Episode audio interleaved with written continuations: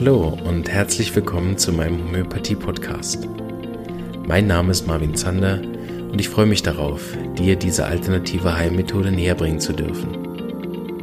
Ich werde dir die Hintergründe und Grundlagen leicht verständlich erklären, von meinen Erfahrungen und Erkenntnissen berichten und dir ermöglichen, alle Bereiche dieser ganzheitlich wirkenden Therapie kennenzulernen.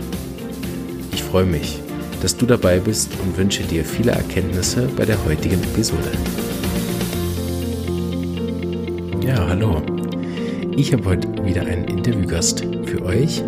Diesmal ähm, kein Therapeut, sondern eine Patientin, nicht von mir, ähm, die eine interessante Erfahrung mit der Homöopathie gemacht hat und die mutig vorstellt. Da würde ich euch gar nicht lang äh, jetzt noch auf die Folter spannen, legen wir gleich los. Eine Sache ist vorher noch wichtig. Ähm, ich, wir haben bei dem Interview das Arzneimittel nicht gesagt. Das Arzneimittel steht aber in den Show Notes, was sie genommen hat. Und ich möchte einfach nochmal darauf hinweisen, dass es keine Empfehlung gibt, weder von mir noch von meiner Interviewpartnerin, sich das selber zu verschreiben. Wer das Gefühl hat, das wäre ein Mittel für äh, sich selber oder für jemanden, den er kennt, würde ich wirklich empfehlen, das mit einem Homöopathen anzuschauen und sich nicht selber zu behandeln.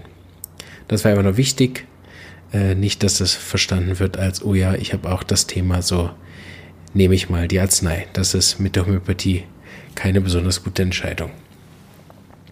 Was ich äh, noch sagen möchte, ist, dass ich am Schluss von dem Interview für die Leute, die es interessiert, über das Arzneimittel noch ein bisschen erzählen werde. Ich habe ein bisschen geforscht, was es sonst noch so gibt. In den Shownotes findet ihr aber auch noch einen Artikel äh, von dem Homöopathen von der äh, Haley, äh, mit der ich gesprochen habe.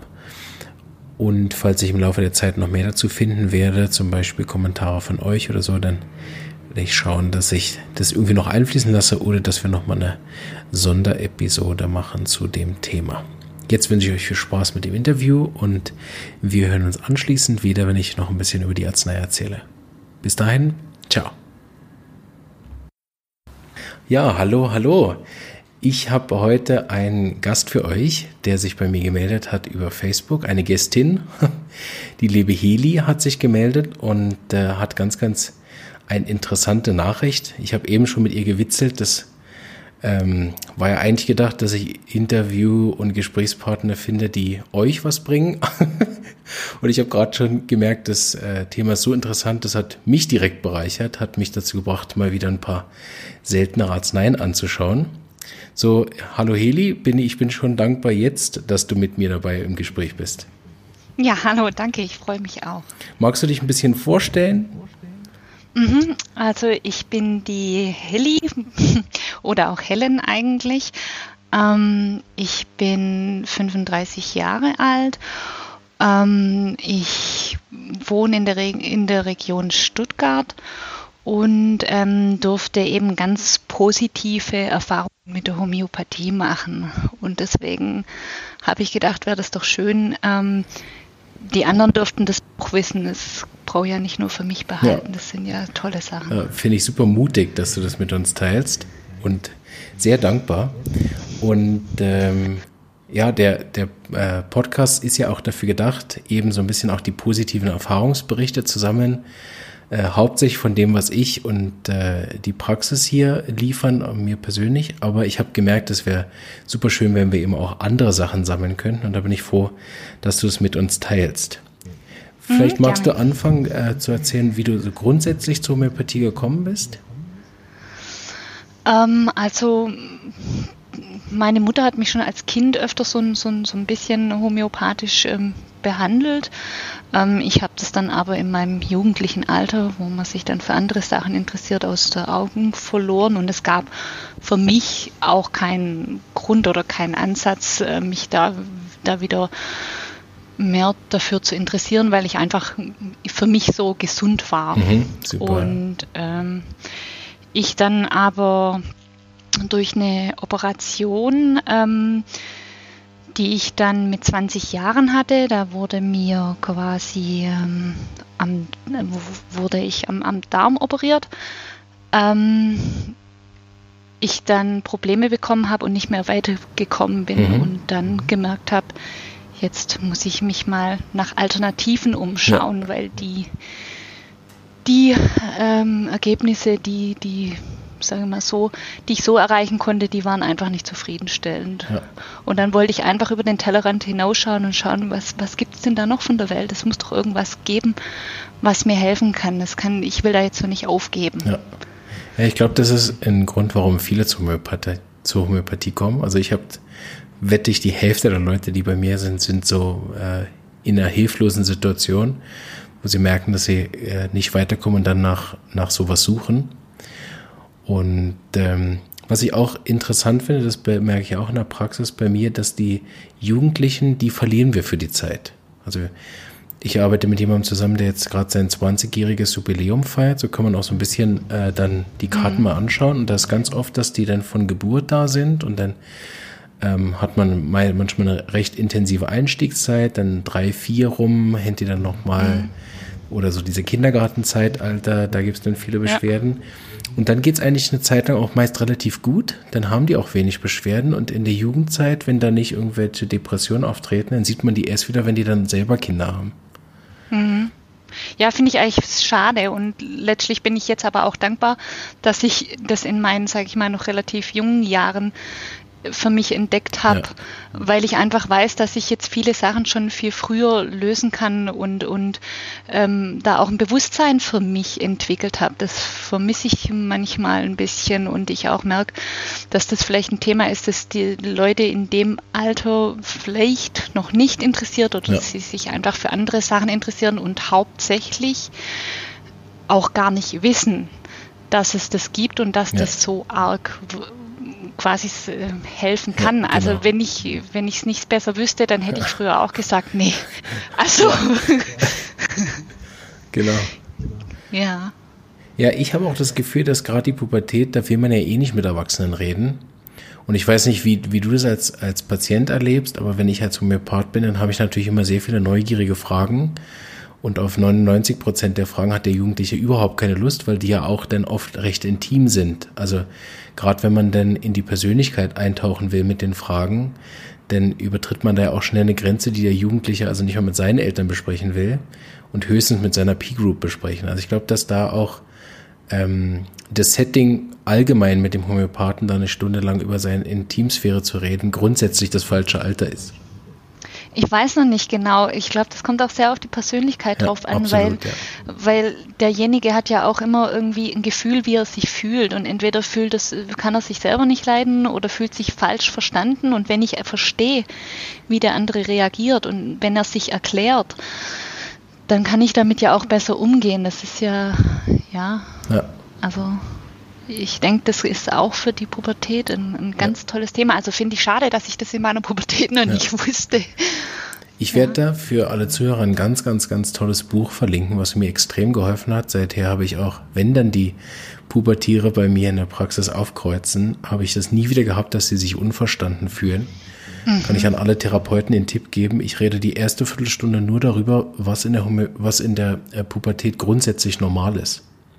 Also ja. beispielsweise, dass sich auch das Gehirn umbaut ähm, und dass äh, dann teilweise durch die hormonellen Schwankungen viele Schuldgefühle entstehen, dass man ja selber merkt, wie bescheuert man ist, man oder sich manchmal verhält zum Beispiel. Ich habe so gute Erfahrungen damit gemacht, einfach eine Viertelstunde zu erklären, was normal ist, ohne dann von Globuli und Homöopathie zu schwätzen. Ähm, das ja. Buch werde ich euch äh, verlinken in den Show Notes, weil ich das absolute Pflichtlektüre finde für äh, jeden, der mit äh, Pubertären arbeitet. Aber zurück. ist mir gerade eingefallen, das wäre ein guter Moment, wenn wir eh schon dran genau. sind. Wobei ich auch denke, dass die, dass die Informationen super, super wertvoll sind, um, genau. um mit, der, mit der Zeit äh, da um, umzugehen. Ja. ja. Und ich bin erstaunt, wie wenig die dann immer wissen. Ich habe, äh, ich erinnere mich noch an meinen Aufklärungsunterricht, der war sehr schlecht, aber ich hatte irgendwie so ein bisschen gehofft, dass der so ein bisschen weiter fortgeschritten ist inzwischen, scheint aber nicht der Fall zu sein, wenn mich die äh, pubertären 16-Jährigen dann immer angucken, als hätten sie ja. von nichts eine Ahnung und nichts gehört davon. Ja, be bevor wir zu deinem Kernthema kommen, habe ich ja vorhin schon gesagt, das stellen wir so ein bisschen hinten an, dann sind die Leute auch neugierig. mhm. Du hast ja gesagt, du hast nach diesem äh, Sache, worüber wir noch sprechen, dann auch äh, viele positive Erfahrungen gemacht. Willst du da mit uns noch was teilen? Mhm. Also bei mir speziell war es so, ähm, dass ähm, ich erstaunt war, dass die Homöopathie mir nicht nur für meine, für meine konkreten Beschwerden hilft, sondern mir in meiner Person, in meinem Gefühl, ähm, in meiner Energie ähm, auch so viel mehr bringt. Ja. Das heißt, ich habe gemerkt, ähm, nachdem ich das Mittel für mich entdeckt hatte und wusste, dass das hilft mir, ähm, dass es relativ schnell zu einer Steigerung von, mein, von meiner von meiner Lebenslust geführt hat. Ja, das heißt, super. ich habe mich agiler gefühlt, ich habe äh, mehr, mehr Freude wieder am Leben gehabt, ich hab, äh, war einfach ein zufriedener Mensch und das hat mich total überrascht. Mit dem hatte ich nicht gerechnet und äh, das hat mich auch richtig überwältigt und das wusste ich vorher nicht. Also ähm, das hätte ich jemanden auch nicht geglaubt, wenn ich das, die, die Erfahrung nicht selber gemacht hätte, ja. dass das einem so viel mehr bringt, weil mir ging es einfach nur darum, dass, dass meine Beschwerden aufhören, dass meine Schmerzen aufhören, dass ja. ich wieder die Sachen machen kann, die ich früher machen wollte und dass das mir so viel Energie gibt, damit habe ich nicht gerechnet. Also das finde ich ein ganz, ganz bedeutender Vorteil von der Homöopathie, dass die einfach lebensbejahend ja. ist. Und ähm, dass dass das für mich auch ein Alleinstellungsmerkmal ist, dass das nachhaltig ist und dass es, ja, dass ich es nie wieder ohne ja. machen würde, ja. ja. Oh, das hast du sehr schön erklärt. Dem habe ich nichts hinzuzufügen. Deshalb, um die Leute nicht weiter auf die äh, Folter zu spannen, wäre ich doch froh, weil die Heli ist gekommen mit einem ganz tollen Spezialthema. Äh, weil ich, schon am Anfang gesagt habe, sehr interessant finde. Und da sind wir jetzt alle gespannt. Erzähl uns doch bitte davon. Genau, also ich möchte euch gerne an meiner Erfahrung teilhaben lassen, weil ich denke, dass viele Leute betrifft und ähm, ich die Erfahrung teilen möchte, weil einfach ich gemerkt habe, dass das Wissen nicht vorhanden ist. Und dass ich das Wissen teilen möchte, weil damit so vielen Leuten geholfen werden kann, weil das ist wirklich ein großes Leid, was man damit hat. Und zwar war es bei mir so, dass ich eben mit 20 Jahren, also so jung im Leben, eine Darmoperation hatte, weil ich eine Entzündung hatte und eine Verengung. Da hat sich dann also ein Darmverschluss gebildet und äh, man musste blöderweise den ganzen Bauch aufschneiden und hat dann ein Stück Darm entfernt, hat das quasi wieder zusammengenäht, Bauch zu, hat man geschaut, okay, es eitert nicht, äh, Stuhlgang hat sie, pass, passt alles und entlassen und raus ja. und fertig. Und dann stand ich da mhm. und habe vom ersten Tag an gemerkt, also irgendwie ist es nicht wie vorher. Ja. Ich habe zunehmend Bauchschmerzen. Ich spüre, dass der Bauch sich irgendwie anders anfühlt. Der Darm funktioniert nicht mehr so ganz. Es ist wie als wenn er eingeschränkt wäre. Und ähm, ich hatte mehr Bauchschmerzen und ja, wusste nicht so richtig, was da los ist. Und bin dann natürlich erstmal wieder zum Arzt gegangen und habe die ganze Odyssee durchgemacht mhm. mit Nahrungsmittelunverträglichkeiten, Reizdarm und so weiter, bis ich dann äh, nach Jahren völlig erschöpft äh, dastand ohne Diagnose ja. und aber mein Bauch zunehmend schlechter wurde. Mhm. Und ich aber gesehen habe, dass meine Narbe sich nicht so richtig entwickelt hat wie die Narben von anderen Menschen, mhm. dass die einfach dick war. Ja rot war, sich ganz schlecht gedehnt hat, mir das wehgetan habe und ich gedacht habe, da, also das, das ist nicht normal, da, da, da muss es einen Grund geben ja. und den will ich unbedingt rausfinden und wenn ich so keine Diagnose bekomme, dann muss ich einfach weitermachen und alles ausprobieren. Mhm. Und ähm, so bin ich dann quasi ähm, zu der Erkenntnis gekommen, auch mit vielen Gesprächen dann in der, in der Familie, dass bei uns Verwachsungen im Bauch ein großes Thema ist. Ja. Und ich dann mich darüber informiert habe, kann man ja heutzutage im Internet ganz viel recherchieren. Mhm. Verwachsungen, Glück, ja. Äh, genau. Äh, Verwachsungen treten oft nach Operationen auf, vor allem wenn man so ähm, genetisch die Tendenz dazu hat, ähm, lässt sich nicht vermeiden und die allgemeine Aussage dazu war, hat man halt, kann man nichts machen. Ja. Pech. Vielleicht darf ich da kurz eingreifen. Mhm.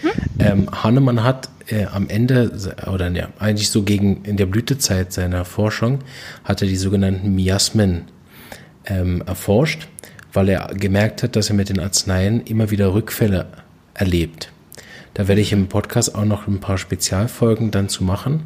Und das finde ich bis heute beeindruckend, wie Hahnemann rein über die Beobachtung von genau solchen Zusammenhängen, also in der Familie ist alles voller Verwachsungen und jetzt habe ich eine Patientin, die hat als Folge von Operationen eine Verwachsung, dass er da ähm, wirklich die, ähm, eine große Pionierarbeit geleistet hat, lange bevor Genetik überhaupt ein Thema war, hat er diese Vererbungsreihen nur durch die Beobachtung erkannt. Und äh, für alle Homöopathen, die miasmatisch arbeiten, ist das ein ganz, ganz toller Fall, wie du das auch beschreibst, dass eben der, das psychotische Miasma in der Familie ähm, ganz stark ist durch die Verwachsung und der Hauptauslöser für ein äh, psychotisches äh, Problem ist eben Operation. So ist es eigentlich ein ganz, ganz typischer Fall, den du da erlebt hast. Mhm. Also ich bin auch in, in, so einer, in so einer Gruppe drin bei Facebook, da geht es um Verwachsungen. Und ähm, da sehe ich schon auch, wie Operationen finden tagtäglich ähm, äh, statt. Und ähm, da sehe ich schon auch, dass das Leiden die Verwachsungen sind, wenn ich das richtig weiß, ja auch nicht wirklich anerkannt so als Krankheitsbild, sondern ähm, das hat man und, und ja, jetzt komm mal damit klar. Und ähm, ich würde mir wünschen, oder ja, das wäre für mich eine ganz tolle Sache, wenn man erkennen würde, dass es sowas gibt, das gegen Verwachsungen hilft, dass man da Hand in Hand gehen ja. kann, dass man sagt, wenn man eine Operation hat, dann beobachte ich das hinterher und, und gebe es dem Patienten die Info mit, wenn du, wenn du das oder das bemerkst, da gibt's was, melde dich. Ja. Genau. Ja. Ja, das ist wirklich in fast allen Bereichen. Ich habe gerade äh, die erste Folge aufgenommen für das Verletzungsmittel Arnika, wo ich, mhm. wo das ist, das ist halt wie vorher, ne? Also so, das ist das Mittel, was man gibt auf dem Weg ins Spital. Und wie ich immer bemerke, die Patienten, die bei uns sind, wo dann einfach auch schon nur dadurch, dass wir Arnika vollgegeben haben, so viele Verbesserungen auftreten noch vor der Operation, dass die Lebenskraft dann auch so gestärkt ist, dass sie ähm, in, der, in meiner Erfahrung auch die Operation dann viel, viel besser annimmt und viel, viel weniger Komplikationen haben. Also wir merken es wirklich deutlich, wenn Leute kommen, die mehrere Operationen mhm. haben, dass wenn wir sie mhm. rundrum begleiten, also vorher äh, manchmal auch ähm, dann sozusagen direkt im Aufwachraum und dann danach, dass auch deren Heilungsgeschwindigkeit enorm ist. Ja, auf jeden Fall. Also das würde ich so unterschreiben. Also ich hatte ähm, später dann musste ich an die musste ich ähm, auch nochmal eine andere Operation machen aus einem anderen Grund. Und da hatte ich dann schon, schon das Wissen mit der Homöopathie, dass mir das helfen kann. Ja. Und ich wusste, dass ich nach einer Narkose öfters mal äh, mich nicht so gut fühle und äh, habe das dann vorher mit meinem Homöopathen, der wirklich rund um die Uhr super mich un unterstützt, besprochen. Wir wussten, es gibt da ähm, die Thematik und ähm, wir haben dann gesagt, wir bereiten uns darauf vor und wenn das eintrifft, dann machen wir das so und das hat super funktioniert. Also da bin ich wirklich dankbar, dass ich da das Wissen jetzt habe und, und da auch selbstwirksam ja, sein kann und genau. mir, mir selber ja. helfen kann. Genau. Und äh, ja, super. War toll. Und dann hast du was gemacht? Ja, ich habe natürlich recherchiert äh, und dann war so die Aussage, naja, Verwachsungen kann man nichts machen. Man kann Verwachsungen lösen, das heißt, ähm, da wird der Bauch wieder aufgeschnitten, ja. werden die Verwachsungen durchgesch ja. durchgeschnitten, aber ja. jeder Schnitt, den ich da drin mache, jedes genau. Mal, wenn ich den Bauch auf, aufmache, gibt es neue Verletzungen, neue Vernarbungen und für mich ist das dann quasi ein Schritt vor und zwei Schritte zurück. absolut der Bauch sieht eh schon aus wie mhm. ein Schlachtfeld. Genau. Das würde mich nur kurzfristig quasi erleichtern. Das ist für mich nicht die nachhaltige Lösung. Das löst ja nicht das Problem meiner Verwachsungen, ja. sondern das ist ja nur einmal schwind drüber und äh, habe dann gedacht, das, äh, es muss ja einen Grund geben, warum mein, warum mein Körper so reagiert. Ja. Das ist ja nicht richtig. Ich, ich forsche da mal weiter in diese Richtung ja. und habe wirklich stundenlang aus diesem Eigeninteresse gelesen und bin dann glücklicherweise auf einen ganz netten Beitrag gestoßen ähm, von einem Homöopathen, der eben mit diesem Mittel ganz tolle ähm, Erfahrungen gemacht hat mit Verwachsungen. Ähm, in allen möglichen Bereichen. Also es gibt ja viele Operationen, dass manche zum Beispiel äh, Brustkrebs haben und dann ganz schreckliche ja, Narben genau. haben über die Brust. Oder äh, ja, Bauch ist jetzt auch nicht gerade toll für ein junges Mädchen, Korrekt, das ja. so sowieso ein bisschen so noch äh, auf der, auf der körperlichen Ebene sich nicht so noch nicht so sicher ist. Genau. Und ähm, Bikini, hab, ne? Genau. Und bin dann auf diesen Bericht gestoßen und habe gedacht, also, dann probiere ich das jetzt und habe diesen Homöopathen kontaktiert. Ja, super. Und ähm, habe ihm meine Geschichte erzählt und ähm, er war dann so freundlich und hat mir dann ein Rezept ausgestellt und von diesem Tag an ging es in der Sache bergauf. Ja. Ja da bin ich froh, dass ich nicht aufgegeben ja, habe bei diesem Thema, auch wenn, wenn allgemeingültig, das ist echt, das, das finde ich, finde ich wirklich ganz arg schlimm, dass das einfach so, dieser Glaubensansatz in der Welt besteht. Das ist halt so, da kann man nichts machen, wenn ich das mal so schwäbisch sagen no. darf. ähm, ja. Du hast vorhin so schön berichtet äh, von der ersten Reaktion, als du es das erste Mal eingenommen hast. Magst du es noch mhm. erzählen? Ja, also ich muss sagen, ich bin sehr sensibel. Ich ähm, nehme viel wahr und ähm, dieses Mittel, als ich das das erste Mal genommen habe, das hat bei mir innerhalb von 15 Minuten eingeschlagen wie eine Bombe. Also das ähm, werde ich auch nie vergessen in meinem Leben. Ich habe das eingenommen und nach 15 Minuten habe ich gemerkt, wie mein Bauch ähm, sich normal angefühlt hat. Der ist schon mal so rausgestanden, da war viel Luft drin, der hat ja. wehgetan, der ist zurückgegangen innerhalb von Minuten, der hat normal gearbeitet, der sah wunderschön aus, weil er einfach seine normale Form zurückgenommen ja. hat und nicht so aufgedunsen war. Super. Und ähm, ich habe das meinem, meinem Mann gezeigt und der war auch total baff und äh, bereits nach einer Woche nach einer Woche sind, bin ich über die Haut drüber gefahren und ich wusste ja nicht, was da passiert mit den Erwachs äh, Verwachsungen. Ich kannte mich ja nicht aus in, in diesem Thema, was das Mittel mit mir macht. Nach einer Woche war die Haut schon viel weicher und so ein bisschen von, von der Veränderung, also von der Farbveränderung anders. Das war ganz toll, also zu merken, dass dieses Mittel mir viel mehr Energie und, und Lebenslust und, und wieder zurück in diesen gesunden Zustand. Ich wusste, mein Körper kann das. Ja. Da will ich wieder hin. Also es ist nicht unmöglich. Er kann das. Ja. Er, er, ist einfach nur geschwächt. Ja. ja, das ist eine ganz tolle Erfahrung. Also ja. Und äh, wie lange hat es dann, würdest du sagen, gedauert, bis äh, sozusagen du, äh, ja, ich weiß nicht, kann man sagen, vollständig geheilt bist mit dem Thema Verwachsung? Oder bist du das überhaupt bisher, jetzt? Also ich nehme das Mittel jetzt relativ lange, schon, ich würde sagen, fast drei Jahre. Ich möchte aber da jetzt niemanden abschrecken, weil die Verwachsungen, die ich habe, die sind wirklich sehr, sehr stark ausgeprägt. Mhm. Ich habe äh, von Ärzten mit großen Augen quasi haben die mir gesagt, sowas haben sie noch nie gesehen. Ja. Und auch der Homöopath hat mir gesagt, als er den Bauch das erste Mal angefasst hat, äh, der war wie verledert. Ja. Und ähm, natürlich ist es mir verständlich, dass ist kein, kein, kein Pillchen, das jetzt über Nacht wirkt und dann bin ich am nächsten Tag gesund, sondern das, was der Körper produziert hat an Gewebe, das muss er ja auch erst wieder abbauen. Genau.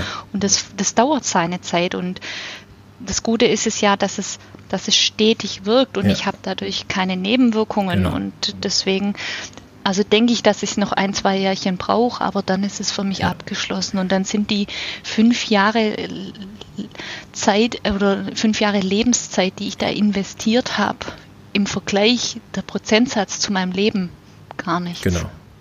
Also ich habe bei mir in der Praxis ähm, festgestellt, dass ich oft nach ziemlich kurzer Zeit, so wie ich würde sagen über den Daumen gepeilt, 80, manchmal 70, manchmal 90 Prozent mit relativ schnell mit einem Mittel gelöst bekomme. Und ich sage immer so ein bisschen, dass diese 80-20-Regel, die man auch in anderen Jobs sieht, dass ich mit 20 Prozent Aufwand 80 Prozent Verbesserung schaffe und für die letzten 20 Prozent brauchst du nochmal 10 Jahre. also 80 Prozent Aufwand. Ja. ähm, Kannst du es auch bestätigen, dass du mit dem Mittel am Anfang wirklich auch schnelle Verbesserungen hast, so bis zu, keine Ahnung, 50, 60 Prozent und dass jetzt ja. einfach der letzte Teil so lang geht? Oder ist es eine stetige, konstante Verbesserung seither? Nee, ähm, das kann ich so auch bestätigen, dass es am Anfang wirklich die Effekte rasend schnell ging und jetzt zum Schluss natürlich ein bisschen langsamer. Genau. Mhm. Es ist aber okay, solange es in, solange es in die richtige Richtung geht, ähm, kann ich, kann ich das aushalten und bin da motiviert vor allem, ja. weil ich Fortschritte merke und ich denke, das ist was, was allen Menschen gut tut ja. und, und wichtig ist, dass man erkennt, dass der Weg für einen richtig ist und dass er sich gut anfühlt ja, und genau. Ja. Was mich jetzt als Therapeuten interessiert, hattest du seither wieder eine Operation? Wegen irgendwas also ich anderem? ja, ich hatte, ähm, ähm, ich glaube, ein halbes Jahr später, nachdem ich mit äh, dem Mittel angefangen hatte, ähm, noch eine Operation wegen der Gallenblase. Ja. Und ähm, ich auch im Krankenhaus war und das denen erzählt habe, dass ich hier dieses Mittel gegen die Verwachsungen nehme und äh, das denen versucht habe zu erklären.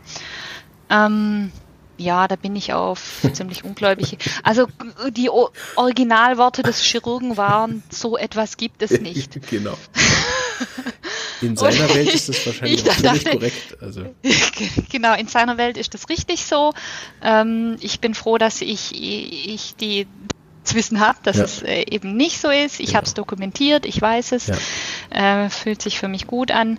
Ähm, ich war dann auch diese Operation, die wurde dann minimal invasiv quasi durchgeführt, war ich dann auch äh, hatte ich jetzt nicht so arg Angst, weil ich gesehen habe, dadurch, dass ich das Mittel ja schon genommen habe, genau. dass diese, diese Narben, die äh, durch die zweite Operation jetzt äh, passiert sind, die sehen ganz anders aus. Ja, super. Die, die sind gar nicht so, ja. die sind gar nicht mehr so genau. tief, tiefe Verletzungen und genau. ja. Das ist nämlich, was ich auch sehe, dass was ich manchmal an Homöopathie noch am, eigentlich am allerschönsten finde, ähm, neben dem, dass man wirklich schnell Dinge verbessern kann, ist eben die Nachhaltigkeit in der Wirkung, dass ich merke, wenn ich, ich hatte einen Patienten, der hatte auch ganz starke Komplikationen nach einer Operation, nicht jetzt Verwachsung, aber andere Themen. Mhm. Und der hatte natürlich wahnsinnige Angst, je wieder unter das Messer zu müssen. Es war mhm. aber so, dass er auf jeden Fall noch eine Operation machen musste, weil Teile, äh, der hatte so Metallplatten im Körper und äh, die mussten halt wieder raus. So. Nach einem Jahr. Und äh, da ist er dann glücklicherweise durch seine Frau an mich geraten, während der Komplikationen nach der Operation. Da habe ich ihn dann begleitet. Und dann habe ich ihm das erklärt, dass es äh, eben eine miasmatische Reaktion ist und habe ihm dann gesagt, wir haben jetzt ein Jahr Zeit, dass das nie wieder passiert. Ja. Und ähm, ich habe ja auch immer gern Fälle, die den Placebo-Effekt widerlegen, weil ich habe alles, äh, alles bei ihm wirklich verbessert, ähm, auch sonst im Leben, aber die Ängste sind also kein Stück besser geworden. Also er ist mit den mit massiven Ängsten in diese Operation gegangen wo, wo ich schon dachte, hm, ah, der Nocebo-Effekt, ob der wohl mächtiger ist als das, was wir jetzt ein Jahr lang gemacht haben. Habe ihm dann natürlich vorher der, die Arzneien gegeben, die vor einer Operation äh, wichtig waren. Habe mm. ihn dann im Aufwachraum, hat die Frau ihn begleitet und er hat wirklich äh, null Komplikationen gemacht. Und ähm, mm. das, das, wenn man das einmal sieht, mag das Zufall sein oder was weiß ich.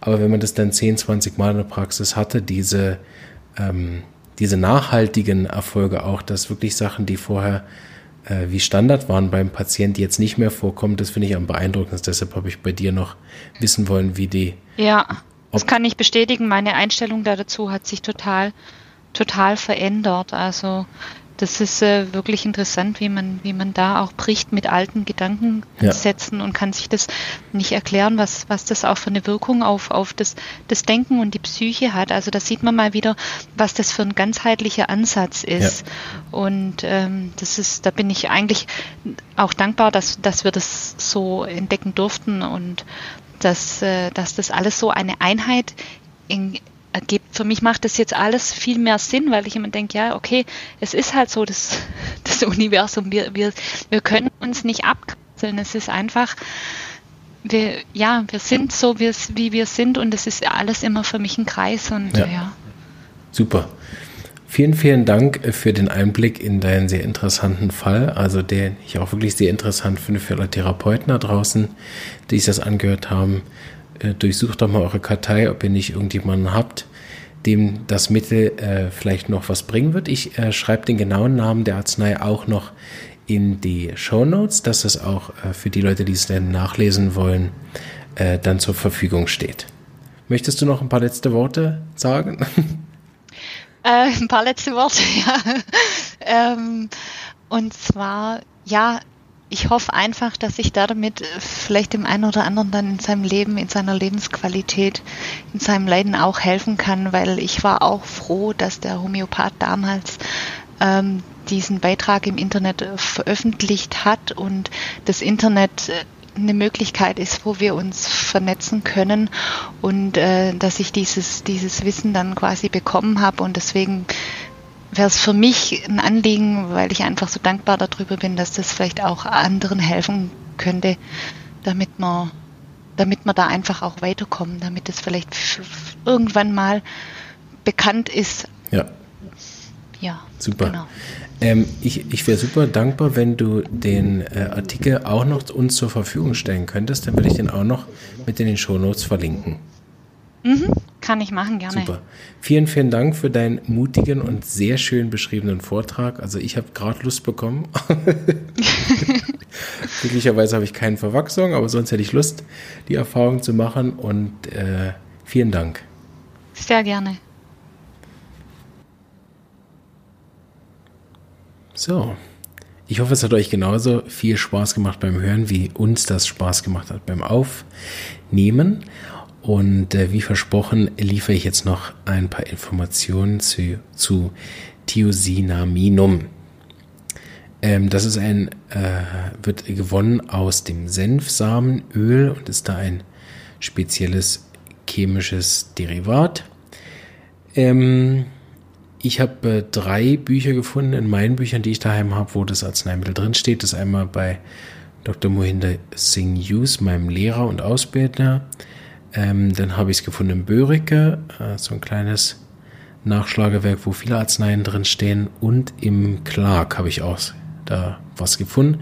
Und aus den drei Büchern werde ich so ein bisschen das Wissen zusammentragen für die, die das interessiert. Es gibt, äh, scheinbar ist es ja ein Mittel, was nicht bei den alten Meistern äh, so richtig dabei ist. Also zumindest die, die ich verwende. Also bei Kent oder Hahnemann habe ich nichts gefunden zu dem Arzneimittel. Das heißt also wahrscheinlich ja ein bisschen neuer ist. So wahrscheinlich gibt es noch andere Bücher, mit denen ich allerdings aktuell nicht arbeite, wo vielleicht sogar noch mehr drin steht. Wer da was weiß, kann mir das ja noch zukommen lassen. Ähm, weil Dr. Hughes schreibt, dass die Arznei mehr geprüft werden sollte, dass die erwähnten Symptome von ihm nur aus den klinischen Erfahrungen stammen.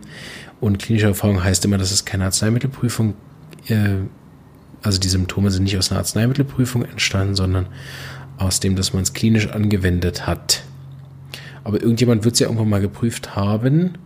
So, äh, sonst kommt man ja vielleicht auch gar nicht auf die Idee, das bei Verwachsung anzuwenden. Ähm, so gesehen ist da noch ein bisschen Luft nach oben, was mein Wissen betrifft, aber ich teile, was ich weiß mit euch. Was wir schon gehört haben bei dem Fall ist, dass es ein, sich um einen psychotischen Hintergrund handelt. Also die Familie ist voller Verwachsungen und sie selber hat nach einer Operation eine massive Verwachsung gemacht.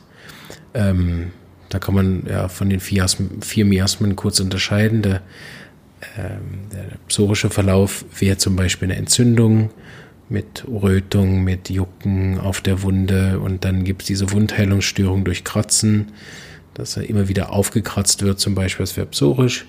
Und tuberkular und syphilitisch, äh, je nachdem wie man arbeitet äh, mit den Miasmen, sind ja beide sehr destruktiv. Das heißt, es hätte da eher ein Geschwür, eine Fiste, Blutungen oder irgendwas in der Art gegeben. So äh, ist das eine psychotische Wundheilungsstörung aufgrund von Operationen und das hochgradig psychotisch in der Art, wie wir die Miasmen lernen bei Dr. Hughes. Und deshalb ist das Mittel hauptsächlich für psychotischen Hintergrund und ein Spezifikum für unerwünschtes Narbengewebe im Allgemeinen. So schreibt Dr. Hughes. Ähm, das kann in jedem Bereich eigentlich des Körpers vorkommen. Er nennt dann ein paar Beispiele, ähm, zum Beispiel auch, äh, im, wie das die, die Helin hatte in, am Bauch, äh, Rektum, After, also irgendwo, wo eben eine Operation stattgefunden hat. Das ist aber auch ein äh, Mittel, was eventuell bei Endometriose, wenn das mit Verwachsungen zusammen ist, als Folge von einer Operation beispielsweise anzuwenden ist. Und er empfiehlt es zum Beispiel auch bei ähm, Schwangerschaftsstreifen, wobei ich auch da vorsichtig wäre. Äh, je nach Hintergrund ist es auch ein anderes Miasma. Es gibt noch ein paar Symptome, die äh, Dr. Hughes mit äh, den klinischen Erfahrungen gemacht hat. Einmal bei Ichalgie mit schießenden Schmerzen von den Hüften zu den Knien, mit der Modalität schlimmer durch Bewegung. Ähm, äh, dieses Symptom teilt sich Thiosinaminum unter anderem mit Capsicum, Nuxvomica oder Sulfur, wobei äh, Sulfur besser Bewegung ist als Unterschied. Denn ähm, hat die Dame ja auch gesagt, dass sie immer wieder dann wie sich aufgebläht gefühlt hat. Das ist ein Symptom, was interessanterweise Dr. Hughes auch hat. Ähm, und zwar ähm, aufgeblähtes Gefühl oder immer wieder Windabgang mit Unwohlsein im Bauch, was sich verschlechtert nach dem Essen. Das sind eine ganze Menge Symptome, zum Beispiel Agentum nitricum, Lycopodium, Nux vomica, Magnesium muriaticum kann das auch haben. Ähm, dann hat Dr. Hughes in der Klinik erfahren, dass es äh, eher ein Mittel ist, was schwitzt und sich schwach fühlt. Und das kann so stark sein, dass der Patient ohnmächtig wird beim Stuhlen. Das sind so die Sachen, die äh, Dr. Hughes festgestellt hat. Jetzt gehen wir noch zu den anderen Mitteln. Bei Clark ähm, findet man einen Großteil der Symptome, die Dr. Hughes auch geschrieben hat. So ähm, es ist natürlich auch möglich, dass er bei ihm ähm, sozusagen die diesen Fall, den der Clark schreibt in seinem in seiner Materia Medica, dass er ihn übernommen hat in seine Arzneimittellehre. Das weiß ich jetzt nicht genau, aber die Symptome sind ziemlich ähnlich. Ähm, was äh, Dr. Hughes auch noch erwähnt hat, ist der Bezug zu den Lymphdrüsen. Das hatte ich bei ihm noch vergessen zu sagen, weil Clark das auch ähm, erwähnt. Was hier noch äh, zusätzlich kommt, was Dr. Hughes nicht geschrieben hat, ist der vermehrte Appetit des Patienten, vermehrter Urin, ähm, Hitzegefühl und Brennen in den betroffenen Körperteilen, Tendenz zu einem erhöhten Körpergewicht ähm, und dass es eben diese Drüsenschwellungen auch hat. Ähm, Clark ergänzt noch, dass es äh, eine Wirkung hat auf Lupus als Krankheit und eben unterstreicht auch nochmal, dass Thiosinamin ein Spezifikum ist bei diesen Verwachsungen. Er schreibt Band aus Narbengewebe. Dann schauen wir noch beim Börike rein. Börike ergänzt nochmal was, was die anderen beiden so an, am Rand erwähnt haben und erklärt das ziemlich gut. Und zwar bei ihm äh, wirkt Thiosinaminum zusätzlich noch auf die Ohren. Das gab es bei den anderen auch zu lesen unter den Indikationen, hat das aber schön hier ausformuliert. Und zwar ähm, leidet der Patient unter irgendeiner Form von komplizierten äh, Ohrentzündung zum Beispiel. Und daraus resultiert dann irgendeine Art von Vernarbung und die führt dann zu zum Beispiel ähm, Schwindel, Tinnitus, Taubheit oder ähnlichem. Also auch da wieder eine Verwachsung, die sich dann am Ohr festsetzt. Ja, das ist, was ich so gefunden habe. Ich denke, es wäre wichtig, äh, wenn ich es jetzt verschreiben würde, wäre mir wichtig, dass es einen psychotischen Hintergrund hat. Punkt 1. Ähm, Punkt 2 wäre für mich auch wichtig, dass kein anderes Mittel deutlich besser passt. Ähm, wenn ich jetzt mal, es gibt ja viele Mittel, die gut passen auf äh, psychotischen Hintergrund, auf Verwachsung. Da gibt es jetzt nicht nur das Mittel. Ähm, deshalb würde ich da schauen, passt eine andere Arznei, die tiefer wirkend ist, die mehr Symptome abdeckt und allgemeiner passt. Gibt es einen, wo, wo besser passt? Ähm, das wäre sicher was, was ich nachschauen würde. Ich habe da zum Beispiel im Synthesis mal geschaut, unter Verwachsungen im allgemeinen Bereich, wo ich immer gern schaue. Da gibt es den Hinweis von Calciumfluoricum, Calciumsulf, Acidumfluoricum, Graphit oder Silicea oder eben Thiosinamin, wo auch drin steht. Das wären sicher Mittel oder dann die tiefwirkenden psychotischen Arzneien wie Thuja, Natriumsulf oder Medorinum. Wäre sicher Augenblick wert, zu schauen, ob da nicht eins besser passt. Oder aber, ich habe zum Beispiel ein so ein Mittel gegeben, äh, mit Medorinum angefangen, beispielsweise bei einer äh, Frau, die gerne äh, Kinder haben möchte und Verwachsung hat, habe ich das einmal gemacht. Und ähm, das wäre jetzt so ein Fall, wo ich überlege, Thiosinamin einmal auszuprobieren, wenn es dann passt bei ihr, wo alles viel, viel besser gelaufen ist. Sie fühlt sich besser, Schlaf ist besser, Verdauung besser und so weiter. Aber die Verwachsungen sind nur minim zurückgegangen, respektive sie hat nochmal eine Operation machen müssen, die nicht gut gelaufen ist, bevor wir angefangen haben mit dem Medorinum und jetzt schlimmer als vorher. Und seit dem Medorinum hat sich zwar alles verbessert von ihr, ähm, und auch äh, andere Beschwerden, die sie hatte, zum Beispiel Gelenkbeschwerden und Kopfschmerzen. Auch die Infektanfälligkeit ist besser geworden, aber die Verwachsung nicht. So würde ich zum Beispiel Thiosinamin anschließend als Komplementarznei einsetzen, um äh, das spezifisch noch anzugehen. Das wäre so mein Tipp für die Verschreibung ähm, mit den Potenzen. Die Dame nimmt eine LM-Potenz. Sie hat äh, gesagt, sie ist inzwischen bei LM36. Ich persönlich arbeite so gut wie nie mit LM-Potenzen. Da fehlt mir die Erfahrung und ich habe so gute Erfahrung mit den C-Potenzen, dass sich das mir noch nicht aufgedrängt hat. Aber ich bin gar nicht dagegen. Ähm, aber ich würde entweder in einer sehr hohen Potenz arbeiten, wenn es auf die miasmatischen Background geht, ähm, oder dann mit einer tieferen Potenz, so wie die Dame angefangen hat mit D12 rein auf die körperliche Ebene zu arbeiten, wenn ich keinen Familienhintergrund feststellen kann, der jetzt typisch dafür wäre für Verwachsung oder einen hohen psychotischen Hintergrund. Ich hoffe, das hat euch ein bisschen gefallen. Ähm, ich verlinke Ihnen noch die beiden Artikel dazu. Da steht sicher auch noch mehr drin und äh, der Homöopath, der damit arbeitet, der wäre sicher die korrekte Ansprechperson. Den habe ich, glaube ich, auch schon in der Pipeline für auch mal ein Interview zu geben. So, vielleicht können wir ihn dazu dann noch mehr befragen und auch diese Erfahrung schön hier im Podcast sammeln und dann haben wir irgendwann alles beisammen. Ich danke euch für die Aufmerksamkeit und freue mich auf weitere interessante Homöopathie-Stunden, Erfahrungen und was nicht was alles sonst noch mit euch. Wenn ihr mich erreichen wollt, erreicht ihr mich in der Facebook-Gruppe, die genauso heißt wie der Podcast. Bis dahin wünsche ich euch alles Gute und bleibt gesund.